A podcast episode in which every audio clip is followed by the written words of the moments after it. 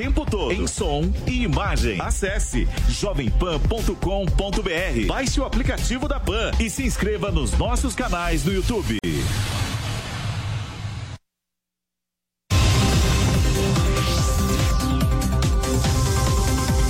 Pra cima deles. Jovem Pan. Olá, seja muito bem-vindo. Uma ótima tarde. Começa agora para toda a rede Jovem Pan News, mais uma edição do Pra Cima deles. Hoje, sexta-feira, dia 27 de dezembro, teremos uma edição especial sobre o estado de São Paulo, o maior estado da federação, maior colégio eleitoral do país e também a maior economia do Brasil. Para tratar de todos os assuntos do estado de São Paulo, gentilmente o vice-governador Rodrigo Garcia nos atende aqui dos novos estúdios da Jovem Pan. Governador, muito obrigado. Obrigado, Silvio. Cumprimento aqui ao Tiago e ao Marcelo. Agradecer pelo convite para a gente fazer um balanço desse primeiro ano da gestão João Dória. Também participam dessa entrevista comigo meus colegas Tiago Uberreich e Marcelo Matos. Tudo bem? Tudo bem, senhor? Boa tarde, Silvio. Boa, boa tarde, tarde vice-governador. Vamos lá, então vou começar então fazendo uma pergunta mais eh, genérica, governador, e depois a gente vai tratando das especificidades, dos detalhes, eh, de, das diversas áreas da, a, da gestão estadual. Vamos falar então desse nesse primeiro ano de mandato, na avaliação do senhor, na avaliação é, do governador João Dória também, né? Porque segundo os bastidores do Palácio dos Bandeirantes, o senhor é uma espécie de gerente do governo, é o que se diz por lá. O que é que deu certo? O que é que nesse ano gente, vocês, os senhores pensam assim, não, isso aqui funcionou e também o que que não aconteceu em 2019 de alguma forma é, ficou para frente, ficou para os próximos anos? Olha, Silvio, no fundo o primeiro ano de gestão é o ano ano mais desafiador. É o ano onde você tem que montar uma boa equipe. Essa equipe chega numa nova empresa, que é o governo de São Paulo, avalia a situação econômica desse governo, avalia os potenciais e tem que compatibilizar o que encontrou com as ideias que foram comprometidas e pactuadas com a sociedade durante a campanha. Então é o ano mais desafiador. Nós conseguimos eh, terminar o ano eh, dentro do que nós tínhamos planejado. Lembrando que no mês de janeiro de 2019 nós encontramos um estado que tinha um orçamento deficitário, isso foi amplamente divulgado na região, mais de 10 bilhões de reais que estavam no orçamento como receitas previstas. Já em janeiro de 2019 a gente sabia que não existia, então eram 10 bilhões de mentirinha que iam entrar no governo de São Paulo e tinha 10 bilhões de despesas verdadeiras. Né? Então nós tivemos que equilibrar o orçamento do Estado. Esse foi o grande desafio. E fazer isso no primeiro ano sem aumentar impostos e sem prejudicar a população com os cortes que foram feitos. Então, o governador João Dória eh, me nomeou secretário de governo, daí um pouco essa brincadeira do gerente do governo. É a secretaria de governo que faz a articulação em nome do governador com as demais secretarias, né? E ela tem a responsabilidade de viabilizar, do ponto de vista econômico, jurídico e financeiro, os projetos do Estado. Né? Então, nós tivemos um trabalho muito intenso ao lado da Secretaria da Fazenda, do secretário Meirelles, para que a gente fizesse o equilíbrio orçamentário e pudesse, de maneira estratégica, avaliar os programas de São Paulo que continuariam e colocar os novos programas comprometidos na campanha pelo governador João Dória. Então, eu faço um balanço positivo. Nós estamos chegando no final do ano com o orçamento de São Paulo equilibrado ou seja, não vamos virar o ano de, de 2020 com déficit orçamentário, o que nos dá perspectiva de grandes investimentos no ano que vem.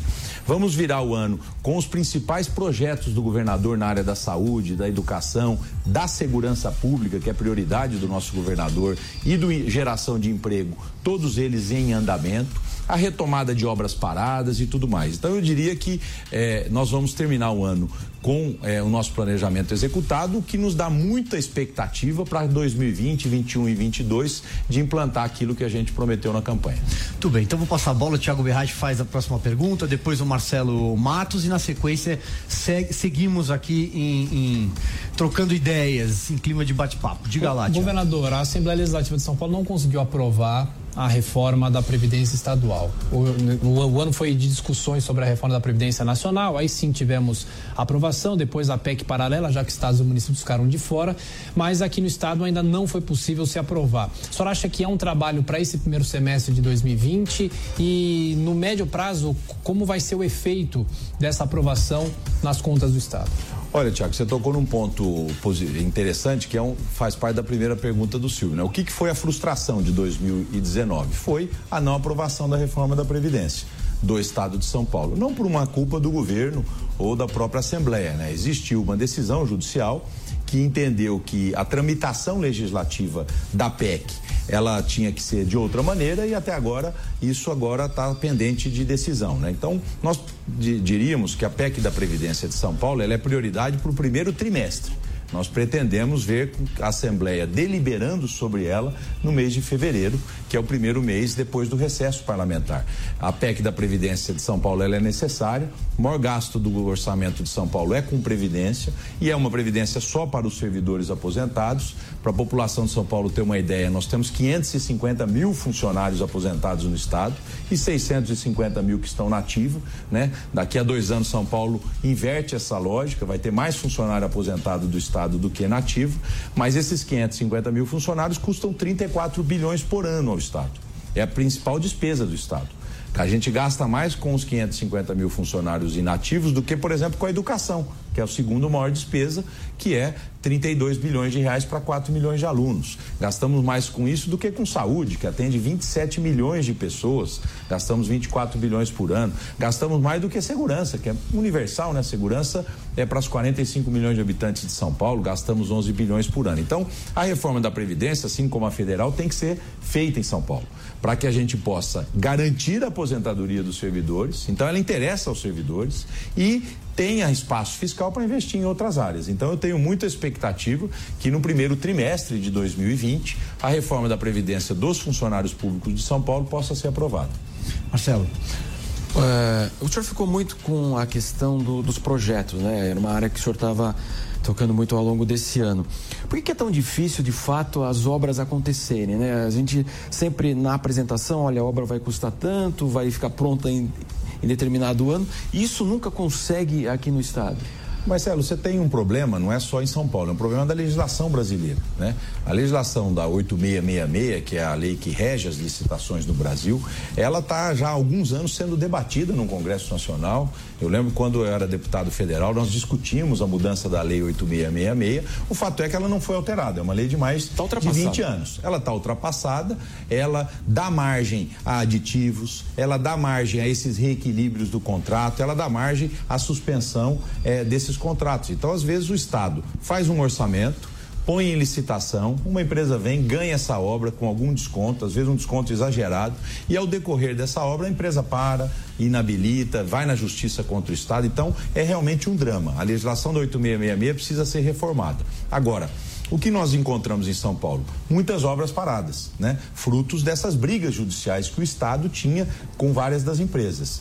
E a boa notícia é que nós estamos finalizando esse ano de 2019, portanto, primeiro ano de gestão, com todas as decisões tomadas, todos os encaminhamentos feitos, para que até o meio do ano de 2020, todas as obras públicas de São Paulo, as grandes que estavam paradas, possam ser retomadas. Nós retomamos algumas no ano de 2019, como por exemplo a linha 15, que o governador João Dória entregou as estações que estavam é, paradas, nós contratamos e concluímos as estações da linha 15, faltam agora duas estações, a linha 15 aqui na capital, lá na Zona Leste, na Anhanguera, né? do monotrilho, né? Que é operado pelo metrô. Fizemos uma concessão dessa linha Ainda não assinamos um contrato que a justiça suspendeu, mas nós retomamos as obras públicas e passaríamos para a mão da iniciativa privada. Assim que sair a decisão judicial, a gente transfere, né? Retomamos a estação da linha 9 ali, da CPTM na Marginal Pinheiros, né? Até Varginha. Retomamos é, é, é, a própria linha 17, que é ali na, na Avenida Roberto Marinho, enfim, uma,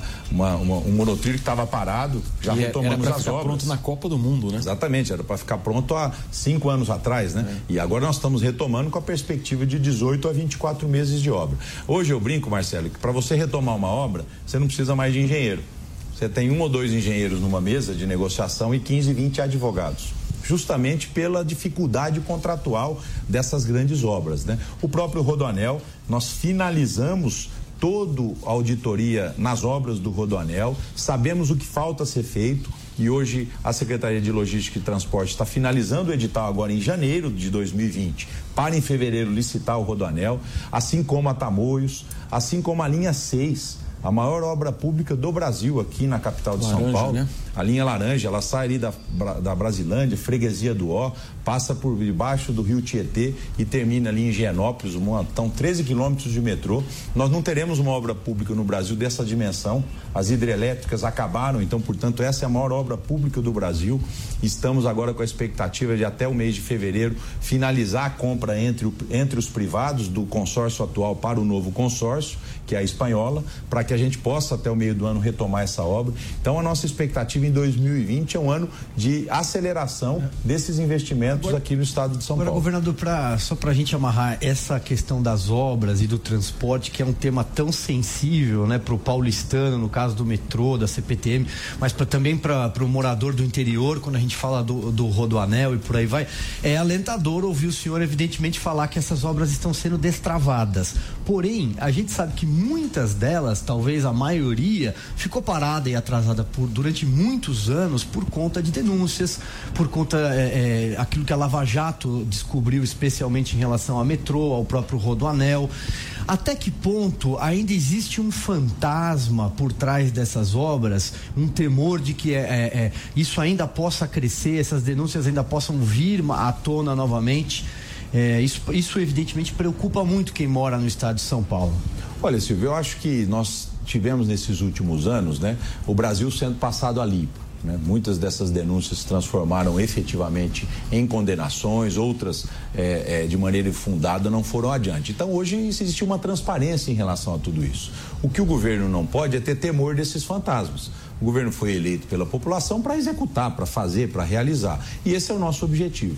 Os órgãos de controle, os tribunais de contas, o Ministério Público, a própria Justiça está aí para investigar. Quem tiver culpa no cartório, que pague. Quem não tiver, que seja absolvido. Agora, nós não estamos olhando para esse passado, nós estamos procurando resolver o problema né? Seja do Rodoanel, seja da rodovia dos Tamoios, das obras do metrô, porque é óbvio que a população olha aqueles esqueletos e não se conforma com isso. É dinheiro público ali que está se deteriorando. Então, o nosso foco foi justamente fazer com que essas obras pudessem ser retomadas, para que elas possam ser concluídas o mais rapidamente possível e confiar na justiça, que os poderes de controle e os órgãos de controle estão funcionando, né? Hoje, efetivamente, existe transparência e a justiça funciona. Então, é, não ficar olhando para o problema mas tentar buscar a solução. Esse é o foco do governo João Dória e a nossa expectativa é muito concreta, Silvio, porque foi trabalhado muito nesse ano na reorganização desses contratos para que a gente retome essas grandes obras. Se não até o final desse ano, algumas já foram retomadas, mas principalmente o ano de 2020. Governador, em que, que pé que está Hoje a CPTM chega até o aeroporto de Cumbica, mas não há uma ligação muito próxima. Então a pessoa tem que se virar assim que chegar, tem até ônibus, mas havia um acerto com a própria GRU para se fazer tá, o, lá, o, o People Move para se levar e, e, aproximar ainda mais a linha da CPTM até o aeroporto. Em que pé que está isso? Em 2020 isso vai sair? Olha, nós temos a expectativa e na semana passada em torno do dia 20, 20, 23 de dezembro, nós tivemos a apresentação final para a Gru Airport dos projetos para fazer esse monotrilho, esse people mover, que é a ligação entre o trem da CPTM, da CPTM, que chega ali na frente do aeroporto, e a ligação interna do aeroporto, de dois quilômetros e meio, mais ou menos, para os três terminais. Então, a nossa expectativa é que a gente entre o ano de 2020 com essa decisão tomada. Isso foi uma grande articulação do governador João Dória, que pessoalmente teve eh, com o presidente Jair Bolsonaro para discutir esse tema, porque o aeroporto é uma concessão federal. Uhum. O ministro Tarcísio nos ajudou, a própria ANAC e estamos na fase final de negociação. A Agro Airport, que é a concessionária, vai definir o modelo, isso é aprovado pelo, pela, pela ANAC e a partir daí a obra começa. Então, é uma obra rápida, né? É, é, de um ano e meio mais ou menos de expectativa, portanto a gente tem muita esperança que 2020 a gente comece e até o final de 2021 essa obra esteja pronta, fazendo uma ligação. Você vai ter a famosa baldeação entre o trem e o monotrilho, mas você não vai precisar mais acessar de ônibus os terminais, e sim com o monotrilho. Governador, uma cena que chama atenção aqui, claro, em São Paulo, a questão da Cracolândia, região central. É, há muito tempo se discute uma, uma solução, uma reurbanização, desde o governo Serra, né? E lá, hoje, o senhor foi secretário da Habitação e nós tivemos é, obras que estão sendo entregues E há uma dificuldade ainda naquela região. Como atuar também nessa questão da, da habitação, que é um problema também, é um déficit muito grande no Estado, não apenas no Estado, no Brasil inteiro, e ao mesmo tempo atuar na região central em relação à Cracolândia, porque várias alternativas foram testadas, tentadas, e é uma situação ainda muito difícil. É, Marcelo, você tocou num ponto importante, né? A habitação ela pode servir como um, um, instrumento poderoso de revitalização urbana, mas no caso da Cracolândia ela tem que estar combinada com assistência social, com saúde, com segurança pública, né? É, o que eu diria é que ali o Estado e a própria Prefeitura de São Paulo precisam continuar perseverando, né? Eu já fui secretário de assistência social, já lidei diretamente com essa área, né? E sei que se não existir essa perseverança, dificilmente você resolve o problema, porque as pessoas que estão ali, infelizmente, é, é, é tomadas pelas drogas, são pessoas que praticamente já não têm família, já desistiram da própria vida, né? Então, é um trabalho muito grande psicossocial para que elas possam aceitar o tratamento, para que elas possam se reabilitar e para que elas sejam bem-sucedidas na reinserção social. Ao lado disso, as obras, né? A PPP da habitação está ali em frente à Sala São Paulo, 1.200 apartamentos, muito bem construído, arquitetura integrada ao entorno, né? Mas a perseverança na área da saúde da, e da assistência social precisa existir. E é importante falar, Marcelo, para ver como o problema é complexo, que não faltam vagas para internação, não faltam é, é, é, retaguarda nessa área de trabalho social. Né? Muitas vezes a própria legislação inibe a questão da internação compulsória, voluntária, já falamos disso outras oportunidades, né? mas ali é perseverar para que a gente tenha uma melhoria daquela paisagem urbana. Governador, senhor falou agora há pouco, tratando da, da, do caso da Cracolândia, em segurança pública. Queria falar um pouco sobre segurança pública. Uh, recentemente, uma ação da Polícia Militar em Paraisópolis, é, filmada, né? Algumas câmeras de segurança mostraram cenas muito duras da, sobre a, a ação da Polícia Militar. Vou até pedir para nossa produção é, mostrar algumas delas enquanto a gente é, debate aqui. É, passadas algumas semanas, qual é a avaliação que fica do comando do governo do estado de São Paulo sobre a ação da PM em Paraisópolis? É, nove jovens foram mortos na, na, naquilo que pode ser chamada como uma dispersão, vamos dizer assim. Sempre lembrando, evidentemente, que a Polícia Militar e agora o surgimento de áudios com, do, do Copom mostram que os policiais é, é, reagiram a disparos efetuados por dois é, duas pessoas que estavam a bordo de uma moto, né? É, mas de alguma forma tudo indica que aquilo se tornou uma dispersão de um baile funk e que resultou numa tragédia. Qual é a avaliação da, da, do comando do governo sobre a ação da PM passadas algumas semanas? Olha, Silvio, o governo tem que ter muita serenidade na sua palavra, né? Nós não somos comentaristas, nós não damos palpite, nós temos que investigar o que aconteceu. As cenas mesmo que foi mostrada agora não foi nem de Paraisópolis, foi lá de Heliópolis e esse policial, que é um mau policial, está sendo afastado da corporação, já foi afastado imediatamente. Até porque esse policial que apareceu na cena não representa a Polícia Militar de São Paulo. A Polícia Militar de São Paulo é a mais preparada do Brasil. Ela é a responsável, ao lado da Polícia Civil, por nós termos um Estado tão grande, tão complexo como esse, o Estado mais seguro do Brasil.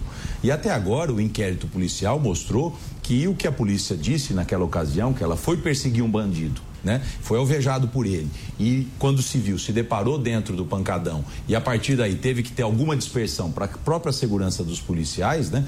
É, é, é, e que culminou nessa tragédia, é importante registrar que é, ao lado da o apoio à ação da Polícia Militar, e se o inquérito apontar que teve erro, o governador João Dória é o primeiro a pedir as punições necessárias, mas também a solidariedade às famílias que perderam suas vítimas. As pessoas que estavam ali não foram mortas por tiros da polícia.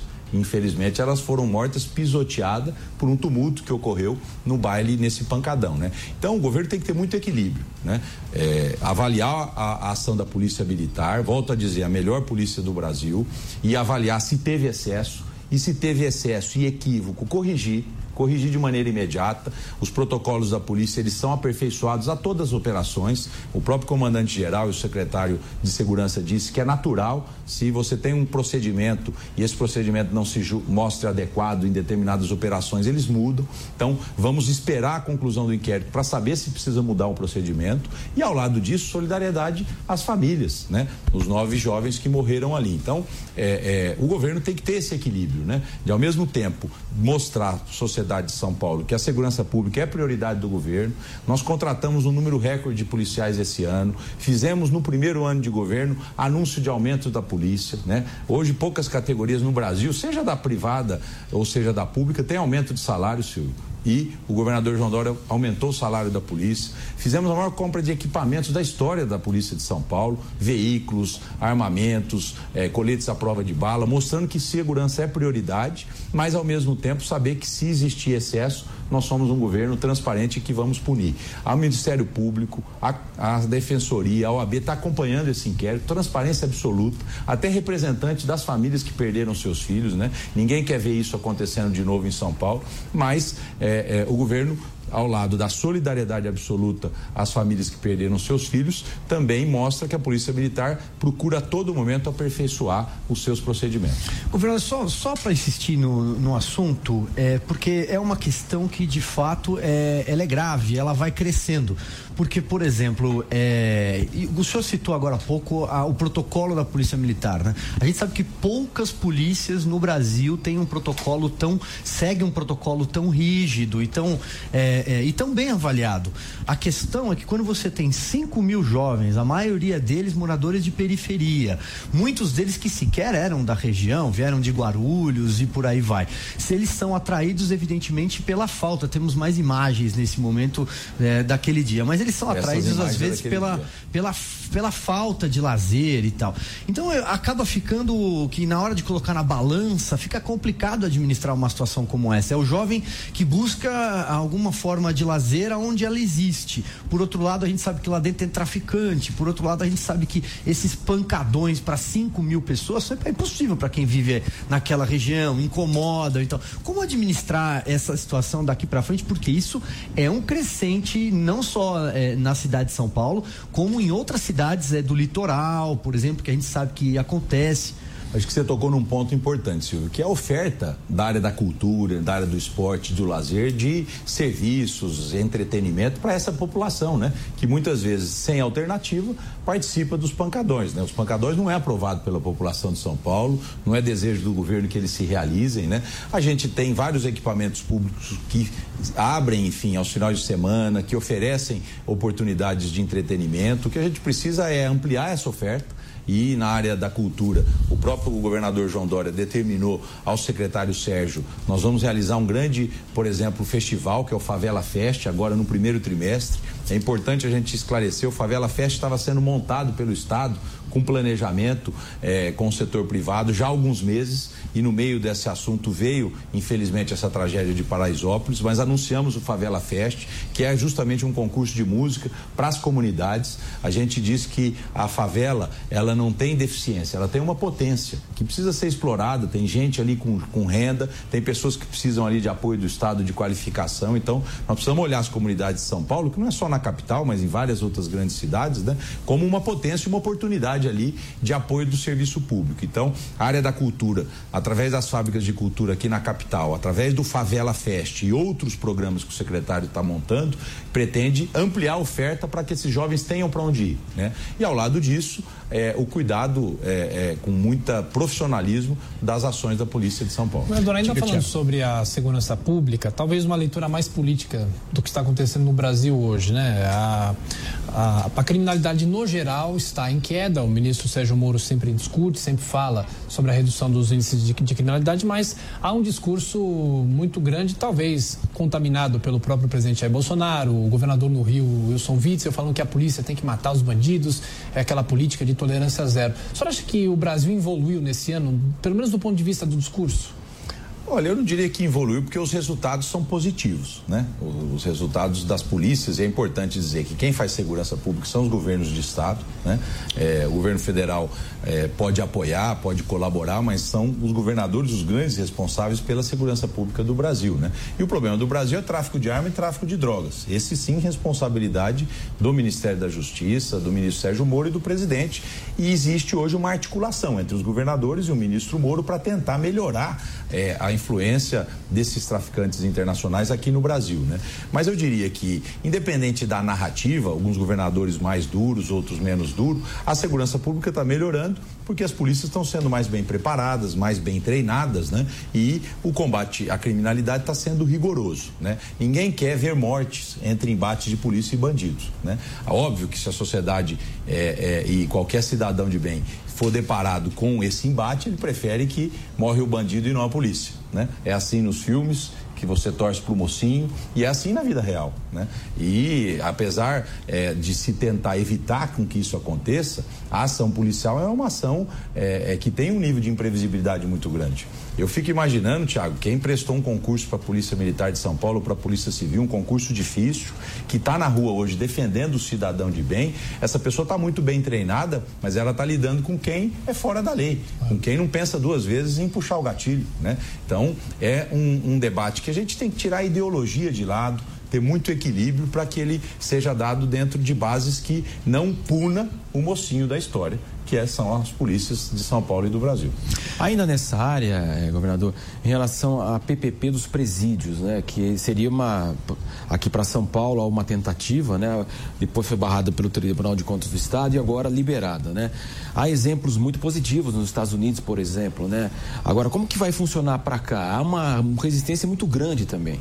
É, o que que a gente chegou à conclusão, Marcelo? Não dava para expandir mais o sistema penitenciário com um emprego público, fazendo concurso para uh, agente penitenciário, para agente de escolta. Hoje São Paulo tem 240 mil presos em 173 presídios, né? E o próprio governador João Dória diz, olha, se em algum momento eh, a população parar de cometer delito, ter uma diminuição da população carcerária, você vai ter presídio vazio, funcionário público sendo pago para não ter função. Né? Então, a decisão do governador João Dória foi: vamos expandir o sistema daqui para frente em São Paulo via PPP, via cogestão.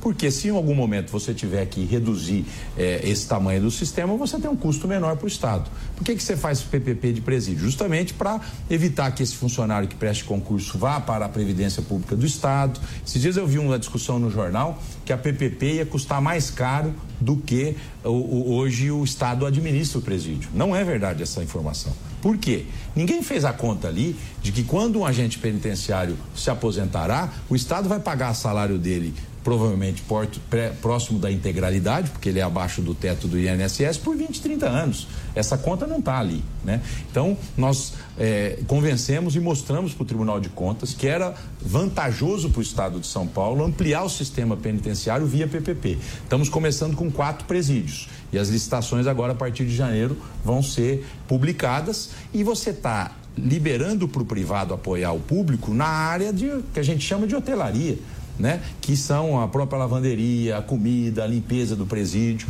que hoje não precisa ser feito por funcionário público. A segurança pública continuará sendo pública. Então está bem claro o que é público nessa cogestão e o que é privado. E nós estamos procurando o privado justamente para ter mais economia de dinheiro público na administração. Como é que funciona sistema. o pagamento do, do, setor privado? Com qual vai ser a base? Você tem indicadores dos serviços que você coloca, você tem preços de mercado e a própria concorrência tem lá um orçamento a gente espera que haja um desconto e você contrate por preços ainda mais baixos do que o Estado previu, né? Então, isso é um modelo, claro, da cogestão e nós estamos ao lado disso, Marcelo, preparando o APPP integral, que é onde o privado vai construir o presídio e operar.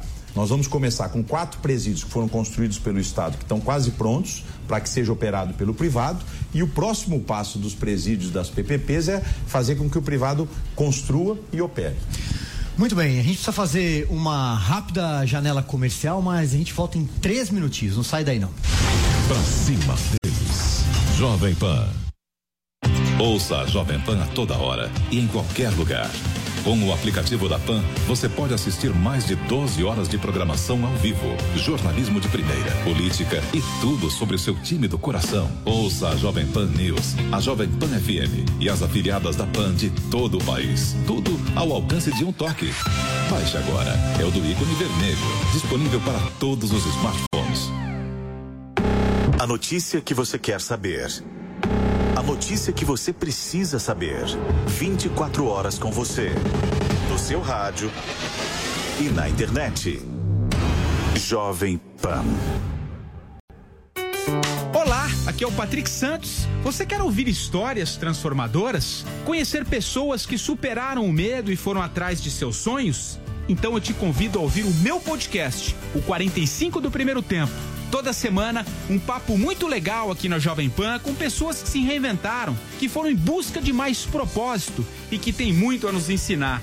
Ah, por que 45 do primeiro tempo? Porque é no intervalo que a vida pode se transformar. Você encontra o podcast 45 do primeiro tempo no site da Jovem Pan ou na sua plataforma favorita. Jovem Pan News. Jovem Pan. Atenção, Zona Norte! A Prefeitura de São Paulo informa. Conheça os serviços da sua região. Você que é empreendedor pode usar o Teia Taipas para fazer reuniões e receber clientes. O espaço de trabalho compartilhado fica na rua Diógenes Dourado 101 e coloca à sua disposição uma estrutura completa com computador, internet e espaço de convivência com sofá e copa. E na saúde, você que mora na região de Perus, agora conta com uma unidade de pronto atendimento UPA 24 horas, na rua Estevam Ribeiro Rezende. É a segunda UPA da região. A outra já funciona em Pirituba e também tem atendimento 24 horas de emergência odontológica. A Zona Norte ainda ganhou três UBSs: Jova Rural, Interativa e Parque Nações Unidas Sem Terra. Sem falar das novas instalações da unidade do Jardim Fontales.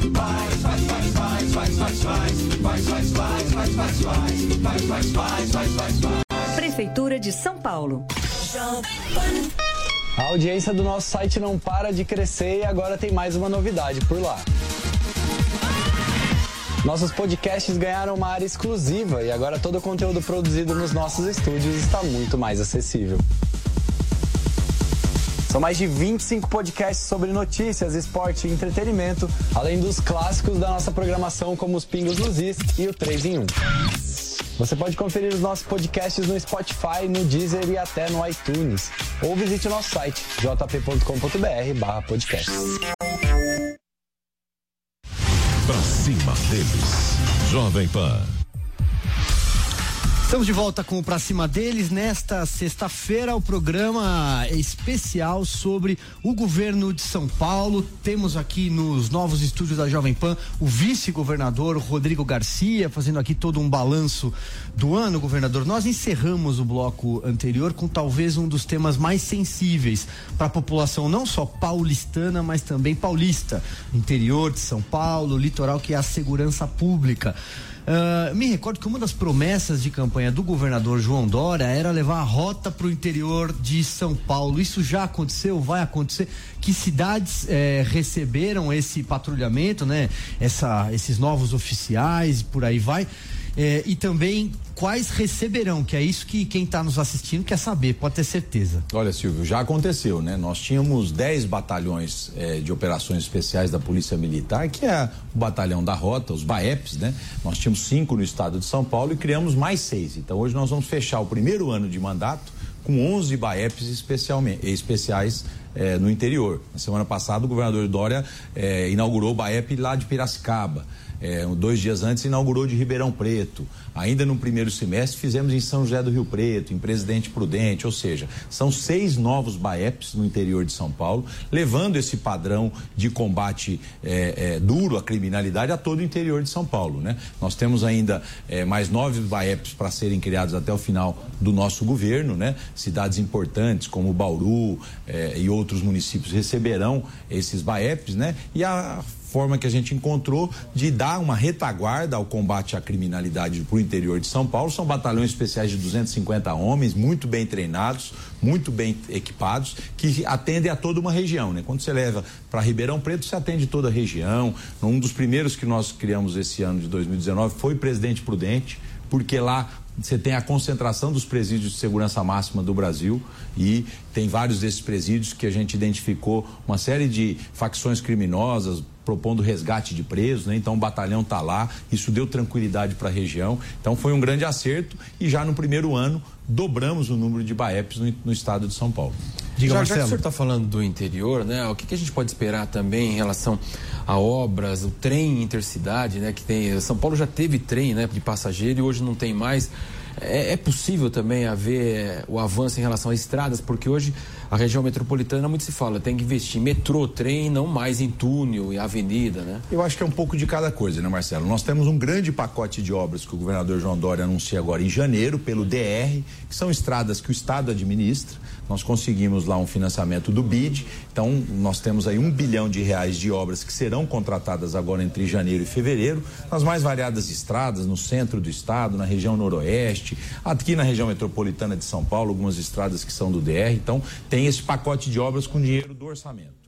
Ao lado disso, você tem uma repactuação com as concessionárias de rodovia, né?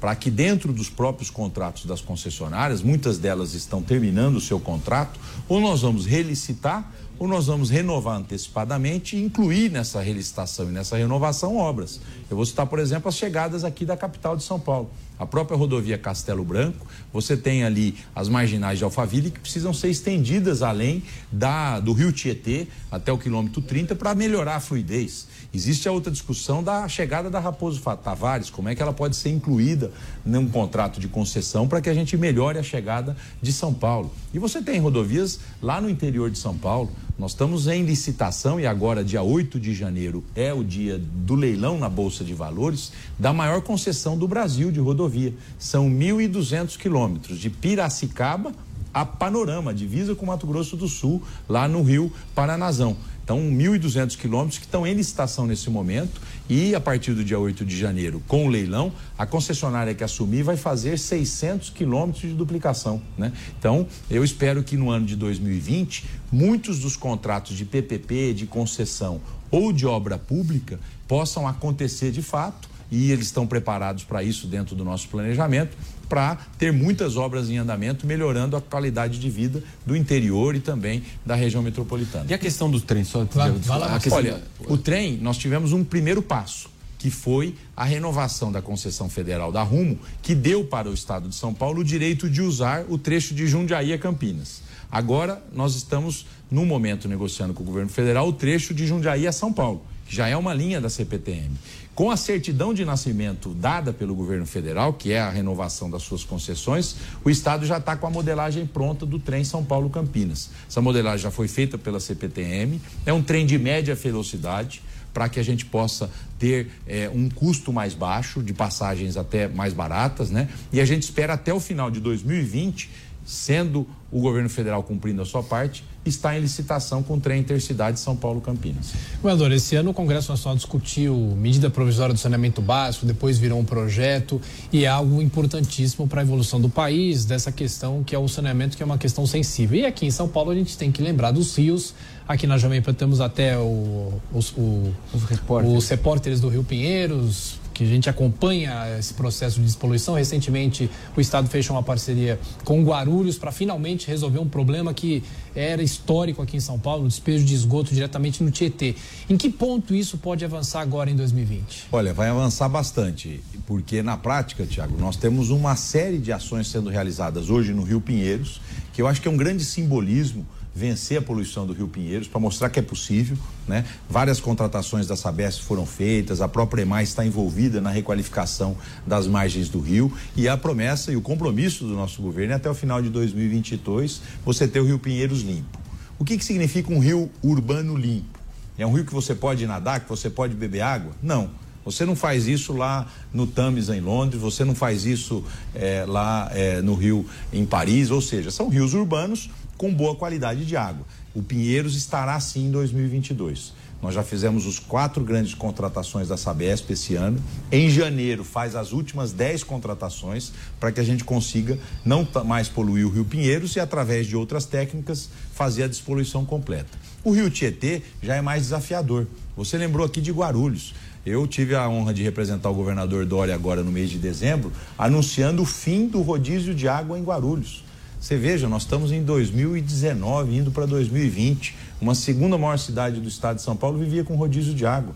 O governador do estado foi lá com a Sabesp e resolveu o problema, acabou o rodízio. Agora vamos triplicar o tratamento de esgoto de Guarulhos em três anos, né? Então, é um esforço muito grande. A lei do saneamento básico, que foi aprovada na Câmara e foi para o Senado, e espero que ela seja concluída agora no primeiro trimestre de 2020, ela trará muitos investimentos privados. A Sabesp já faz isso em São Paulo. Sabesp administra mais de 300 cidades no estado, mais de 70% da população. Né? Ela vai ainda ter mais condições de realizar esse trabalho com a novo marco regulatório do saneamento. Governador, quando o senhor falou no começo, no bloco anterior, é, é, do trabalho em parceria com o secretário de Fazenda, Henrique Meirelles, o senhor citou aquele comitê gestor do gasto público, é esse o nome? Me corrija é se eu estiver errado. É esse é, que faz ali uma espécie de pente fino nas contas do Estado. É, a gente sabe que tem muitas categorias é, que reivindicam, algumas até continuamente, aumento, reajuste salarial. Né? Vou citar, por exemplo, policiais, é, professores, há outras categorias.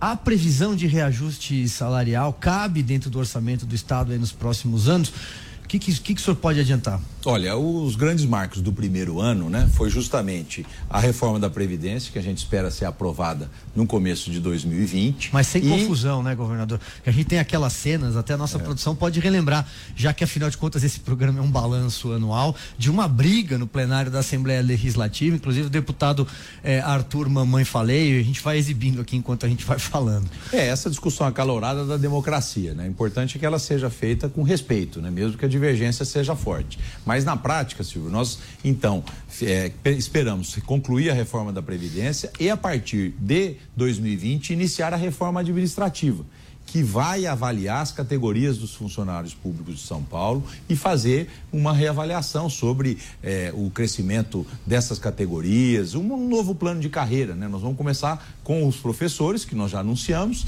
e na sequência a Polícia Civil, né? para que a gente possa melhorar essas categorias. E você citou num, uma questão importante, o Comitê do Gasto Público, é um comitê que teve muitos bons posit avanços positivos agora em 2019. Foi ele o responsável, por exemplo, por economizar quase um bilhão de reais em corte de convênios e de contratos. Foi o Comitê do Gasto que identificou lá convênios que não deveriam mais existir e contratos que poderiam ser reduzidos, né? Então nós tivemos a Secretaria de Governo que eu coordeno ao lado do Meirelles, a Secretaria da Fazenda, um olhar muito forte na despesa do Estado para cortar aquilo que era irrelevante. Fechamos estatais esse ano de 2019. Nós fechamos a Codasp, fechamos a Implaza. E por que, que você fecha uma estatal? Porque ela não tem mais uma função pública. Você gasta e desperdiça dinheiro com ela. Então, quando nós fomos fechar a Codasp, que fazia estrada rural, o pessoal do interior falou: Mas governador Dória, vai parar de fazer estrada rural? Não, eu vou continuar fazendo estrada rural, mas o dinheiro que eu coloco para a estrada rural vai chegar integralmente para fazer a estrada. Não vai parar no meio do caminho para pagar lucro de estatal, para pagar ineficiência de estatal. Né? Então, fechamos algumas estatais. No começo do ano, vamos fechar a CPOS em 2020 vamos fechar a DERS, já vamos juntar a Prodesp com a IMESP, então, ou seja, é uma racionalização do tamanho da máquina pública. O Estado de São Paulo precisa enxugar suas despesas para ter dinheiro para gastar com aquilo que é importante, que é segurança, saúde e educação. Fizemos a nossa lição de casa em 2019 e 2020 teremos mais dinheiro, portanto, para investir. Ainda nessa linha, né, o governador gosta de falar em gestão, né, a questão pública. A questão da educação. A educação tem o maior orçamento do Estado, são 30%, é, obrigatórios, né? Dinheiro carimbado. E eh, os resultados da educação ainda muito aquém da, de um estado rico como é São Paulo, a gente imagina o restante do Brasil. Como é que a senhora avalia também essa questão da educação? Muitas, eh, as famílias que podem colocam os filhos na escola particular e quem não pode, evidentemente, tem que ir para a escola pública. Olha, é um grande desafio, Marcelo. São quase 4 milhões de alunos que estão na rede estadual, 190 mil professores. E o olhar nosso é o foco no aprendizado, o foco no ensino. Para você melhorar o ensino, você precisa ter professor é, é, não só comprometido, mas treinado e qualificado para isso. Né? E a partir dessa lógica é que nós, nesse ano de governo, no nosso primeiro ano, apresentamos a nova carreira do professor. Que será agora debatida pela Assembleia Legislativa no começo de 2020. A nova carreira do professor vai elevar o piso salarial dessa nova carreira de R$ 2.500 para R$ 3.500 até R$ 4.000 no final do governo. Grande parte da população de São Paulo não tem esse salário. Se a gente fizesse um corte, 86% das pessoas em São Paulo ganham menos do que R$ 3.500, ou seja, vão ganhar menos do que um professor da rede pública.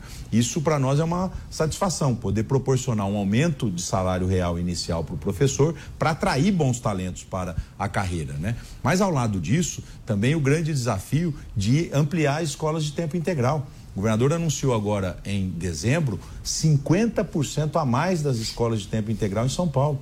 E queremos chegar ao final do nosso governo mais do que triplicando esse número.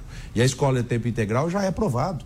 É, os indicadores dela são muito melhores do que uma escola de ensino regular. Então, nós estamos implantando o novo ensino médio em São Paulo, nós estamos articulando a qualificação profissional e o ensino profissionalizante com o segundo grau do Estado. Nós apresentamos a nova carreira do professor para que os professores e, e, profissionais do mercado possam ser atraídos por essa carreira. Anunciamos um amplo programa de reforma de escolas. Vamos reformar 1.300 escolas nesses próximos três anos, ou seja, um foco importante na educação. O que nós recebemos na educação era um Estado que a vida toda foi primeiro lugar no IDEB e de repente caiu para terceiro ou quarto e o nosso desafio é voltar para a liderança do IDEB. Governador, só fazendo aqui uma provocação, existe algum interesse do Estado em ter as escolas cívico-militares?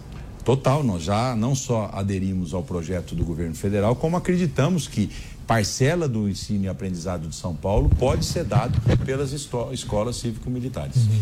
Governador, pegando aqui, olha, um, fazendo um paralelo com o que o Marcelo fez a pergunta sobre a educação, ele lembrou bem que um, a maioria da população do estado de São Paulo não tem condição de colocar o seu filho numa escola particular. Quando a gente fala, por exemplo, em saúde, é mais ou menos o mesmo caso, porque também a maioria da população não consegue é, atendimento em hospitais particulares. Planos de saúde estão cada vez mais caros. É, e aí falta o aparelho do Estado. Há um déficit gigantesco nos últimos anos em relação à saúde. É, o que, que, foi feito nesse ano? Algum hospital, alguma obra de hospital? Quais são os números da saúde aqui no Estado de São Paulo? Olha, Silvio, São Paulo é o hospital do Brasil. Né? A gente está acostumado a ver a população dos estados vizinhos vindo se tratar na saúde pública de São Paulo. Nós temos 103 hospitais. Eu acho que o estado que tem mais hospitais tem sete. Né? São Paulo tem 103. E, é, com muita satisfação, o governador João Dória retomou as obras de um hospital que estava não iniciado, que era o Pérola Baito, aqui na capital, o Hospital da Mulher, que está em obra. Né? É, concluímos o Hospital de Serrana, lá perto de Ribeirão Preto, concluímos o Hospital de Caraguatatuba e o terceiro hospital que estava é, contratado por São Paulo, mas ainda não iniciado, é o Pérola Baito. Então, estamos terminando o ano com todas as obras é, de hospitais ou concluídas ou em andamento e anunciamos um amplo programa de reforma de 90 hospitais no estado de São Paulo. No mês de setembro, o governador Dória eh, garantiu os recursos, são quase 800 milhões de reais, que vai ser utilizado para reformar os hospitais. Mas ao lado do prédio, né, das instalações físicas, você tem o grande desafio da saúde, que é o atendimento. Né? Entramos no atendimento da saúde com o Corujão da Saúde, que já tinha sido sucesso aqui na capital. Então, em, nos, em todas as regiões do estado, nós contratamos clínicas particulares para fazer exames de imagem e nós vamos entregar esse ano uma fila menor do que a gente recebeu e uma fila diferente. As pessoas que estão hoje na fila não são aquelas do ano passado, porque nós repassamos mais de 480 mil exames no interior de São Paulo com o Corujão da Saúde. Né? Então, um trabalho forte na melhoria das condições físicas e no atendimento à saúde. E estamos com dois projetos pilotos que podem ser revolucionários. O primeiro, a telemedicina, que é você não precisar fazer com que o médico esteja no local para fazer uma avaliação de exame. Isso está funcionando em parceria com o Albert Einstein. Lá na região de Catanduva, nós estamos fazendo toda a análise dos exames daquela região via telemedicina. É um projeto piloto que tendo segurança na qualidade e na eficiência desse atendimento, nós queremos espalhar para o estado de São Paulo. E também no agendamento de consultas. Lá em Ribeirão Preto, nós estamos com uma parceria num agendamento de consulta, também mostrando que uma das principais reclamações hoje da população na saúde é a consulta. Né? Então, se esses dois programas que já estão em piloto, já estão sendo testados e funcionando com a população nessas duas regiões derem certo, nós vamos ter o anúncio do governador Dória para mais regiões do estado. Né? Então, saúde é um grande desafio é, é, e nós pretendemos, enfim, continuar trabalhando. Governador, e sobre a saúde ainda, reajuste da tabela do SUS, que é algo que todos os estados reclamam. 2019 foi um, um, ano em que o reajuste também não saiu. É, existe a expectativa para 2020? Reajuste zero, né? Nada. Zero, Nós estamos há muito tempo, Tiago, com a tabela do SUS defasada. O que, que na prática fez é, como consequência isso? Os estados estão tendo que pôr mais dinheiro na saúde. Hoje eu atendo prefeitos que diz para mim que coloca 30, 35% do seu orçamento na saúde. E o estado também colocando cada vez mais dinheiro na saúde, né? Então o governo federal saiu é, do financiamento da saúde, não corrige a tabela SUS e a conta fica para estados e municípios. Né? Acho que essa repactuação passou da hora de ser feita no Brasil, né? porque no fundo a saúde é uma política pública regulada, o sistema de saúde é único no Brasil e São Paulo, ainda que tem condições financeiras, continua investindo né? nos seus hospitais, nos seus AMES. Né? Nós temos a previsão de abrir AMES agora no começo do ano, lá, por exemplo, na cidade de Taubaté. Ou seja, São Paulo vai continuar investindo muito na saúde, que é a despesa que mais vai crescer em todo o Brasil nos próximos anos. Governador, entrando aqui já para a reta final do nosso programa, queria entrar um pouco na seara política. O senhor tem ampla vivência na política, foi presidente da Assembleia Legislativa, liderou bancada do, do DEM também em Brasília, não foi? Pois bem, ano que vem é ano de eleição municipal aqui na cidade de São Paulo. O atual prefeito Bruno Covas se recupera de um tratamento de câncer. Aliás, ficam aqui os votos para pronta resta, restabelecimento da, da, da, do prefeito, da saúde dele. Ele deve ser o candidato do governador João Dória, é bem possível, do PSDB. É, foi vice do João Dória, herdou a prefeitura. É, eu queria saber qual é o cenário que o senhor imagina para a eleição municipal de São Paulo, que Olha, talvez seja um dos cenários mais confusos de, de quem, quem vai estar tá na corrida nas últimas eleições, não? Em qualquer espectro, né? No campo da direita, no campo da esquerda, esse centro, centro-esquerda, centro-democracia. Olha, Silvia, é interessante porque durante o ano todo de 2019, as perguntas que vinham sobre eleição, a gente sempre respondia, ó, ano ímpar tem que trabalhar, ano par eu falo de eleição. Falta menos de uma semana para acabar o ano, né? Já dá para então, falar então. Já dá para falar um pouco já sobre dá isso. falar um né? pouquinho. É, naturalmente, enfim, o meu partido também, que é o Democratas, já declarou apoio à, à pré-candidatura do prefeito Bruno Covas, né? Que até agora não se manifestou claramente sobre isso, mas nós acreditamos no trabalho que o João Dória começou e que o Bruno continuou. A cidade de São Paulo vai ter um volume recorde de dinheiro para investir em 2020 isso não é fruto do acaso, foi fruto de boa administração iniciada pelo Dória e concluída agora pelo Bruno. O Bruno agora tem capacidade de investimento a prefeitura e parece até um número parecido que eu estava olhando esses dias. Quando o Dória e o Bruno Covas assumiram, a prefeitura tinha 7 bilhões de déficit. E ela tem mais de 7 bilhões agora em 2020 para investir. Então é agora efetivamente que grande parte dos programas tem recursos para serem realizados. É uma prefeitura então equilibrada, né? E o prefeito Bruno Covas é um jovem que, enfim, não tenho dúvida que está fazendo um grande trabalho, vai ser candidato e vai se reeleger com apoio de muitos dos partidos que hoje estão no seu governo, né? Óbvio que é uma eleição confusa, né? Porque é uma eleição onde as candidaturas não se apresentaram, mas eu tenho muita convicção que o Bruno vai conseguir mostrar o que fez nesse período de mandato e principalmente o quanto a prefeitura está preparada para os novos desafios para os próximos quatro anos. Em relação à esquerda e à extrema direita, né? Vários candidatos estão se apresentando, né? Mas eu não tenho dúvida que o candidato que vai captar o sentimento do paulistano será o Bruno Covas. Mas o senhor acha que é um teste já para 2000, para eleição nacional, para presidente? Vai ser um teste assim? Vai saber, vai indicar, por exemplo, se a popularidade do presidente Bolsonaro continua tão alta, se esse tipo, né, de pensamento, as redes sociais de novo? Marcelo, de maneira nenhuma. Nunca foi assim e não será assim, né? Se a gente olhar a eleição de 2016, o maior vitorioso da eleição foi o PSDB com a vitória do João Dória para prefeito de São Paulo. Em 2018, o candidato do PSDB, o ex-governador Geraldo Alckmin, não teve o mesmo sucesso na eleição presidencial. A população separa muito claramente qual é o papel do prefeito, qual é o papel do governador, qual é o papel do presidente, né? Então, eu acho que a discussão de uma cidade, mesmo as maiores cidades como São Paulo, vai se dar em relação aos problemas da cidade. O prefeito é responsável pelo asfalto, é responsável pela iluminação, é responsável pela zeladoria. Chamado para-choque. Né? A saúde básica da população. Né? Então a população vai querer discutir isso, né? Prefeito e candidato que achar que vai ficar discutindo reforma da previdência, que vai ficar discutindo ideologia, na prática vai perder a eleição, porque a população quer eleger um prefeito que resolva os problemas do seu dia a dia e eu não tenho dúvida que a eleição vai se dar em relação às discussões dos problemas no município. Agora, governador, o senhor falou sobre a eleição de 2016, citando o desempenho do PSDB, né?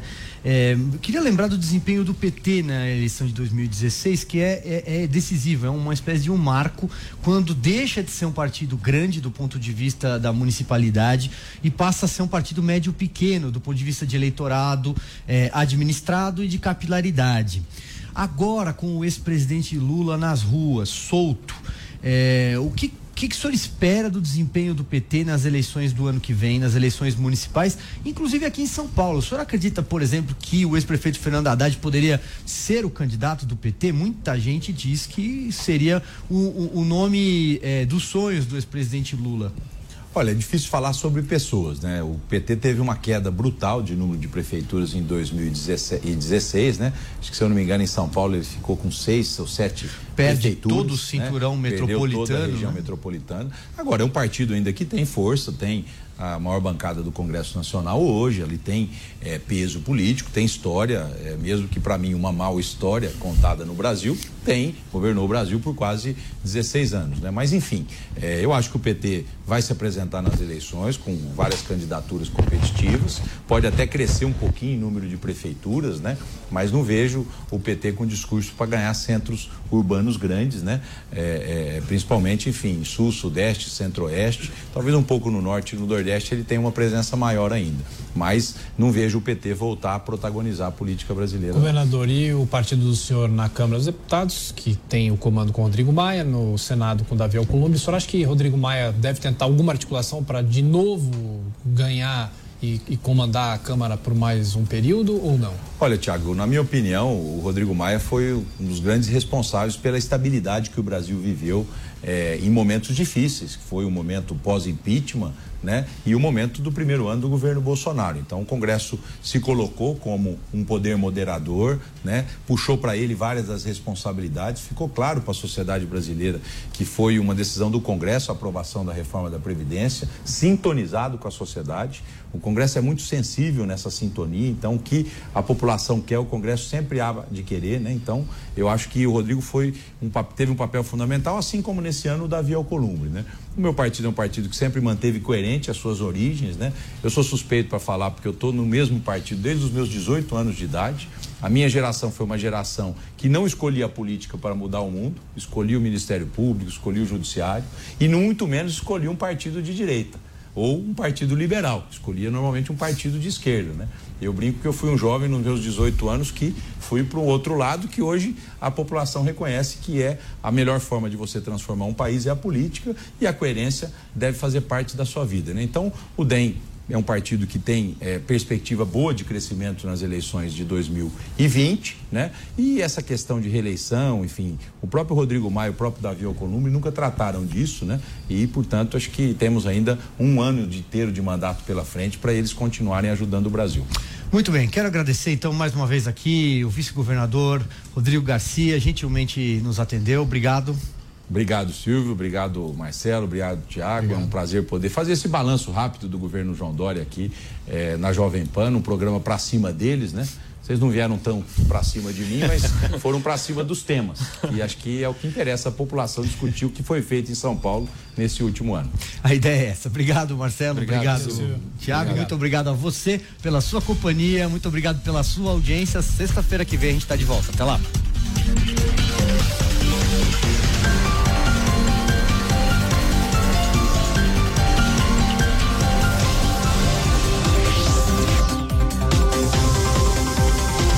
Cima deles. Jovem Pan. A Jovem Pan está com você em todos os lugares e em todos os momentos. De manhã, informação e opinião na medida para começar o dia do jeito certo. Nossos repórteres não deixam escapar nada. Pois não. Olha as declarações. Polêmica em Marília foi protocolado nesta. A Câmara dos Vereadores de São Paulo tudo passa pelo microfone da PAN.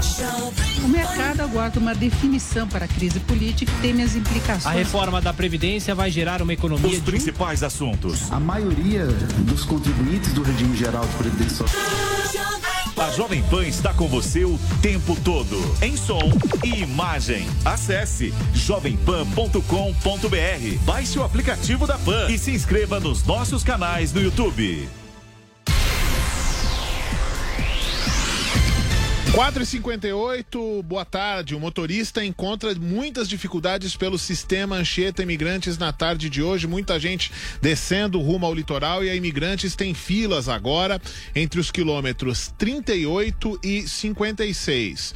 Para a descida, a Anchieta é um pouco melhor. Se o motorista ainda puder optar e se quiser aí encarar a Anchieta, que é sempre um pouco mais sinuosa, mas ela tem menos lentidão agora. Filas dos 53 ao 55. As litorâneas já tem também sinal vermelho da reportagem, congestionamento na Cônego Domênico Rangoni, no sentido Guarujá, do 270 ao 248, um trecho muito extenso de filas, e também na Padre Manuel da Nóbrega, sentido São Paulo, entre o 274 e o 270. Não há registro de acidentes nestas rodovias, é mesmo o excesso de veículos. Tempo encoberto, visibilidade boa, o sistema Anchieta Imigrantes está em operação descida 7 por 3. Decida então pela pista, pelas pistas norte e sul da Via Anchieta e pela sul da Imigrantes e a subida só pela pista norte da Imigrantes.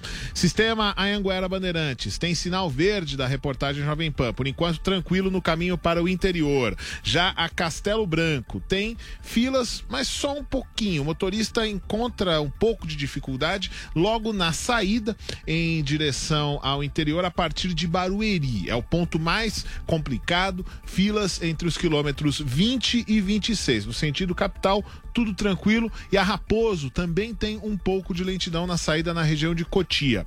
Rodovia Presidente Dutra, em direção ao Rio de Janeiro. Atenção, há um acidente na pista sentido São Paulo agora, com interdição de um quilômetro entre o 215 e o 216.